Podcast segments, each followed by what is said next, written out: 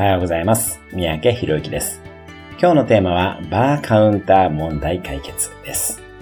バーカウンター効果というものがあります。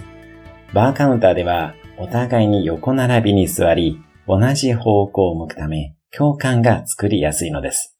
同様に、誰かと問題を解決したい場合には、向き合って対立する位置に座るのではなく、同じ方向に向かって座るといいでしょう。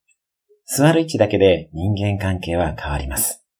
具体的な問題がある場合には、それをお互いの間に置くのではなく、同じ方向を向いてお互いの前に問題を置くようなイメージです。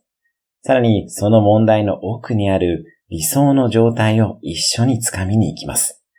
夫婦でも仕事場でも常に共通のゴールを探し、同じ方向を向いて取り組む意識を持っていきましょう。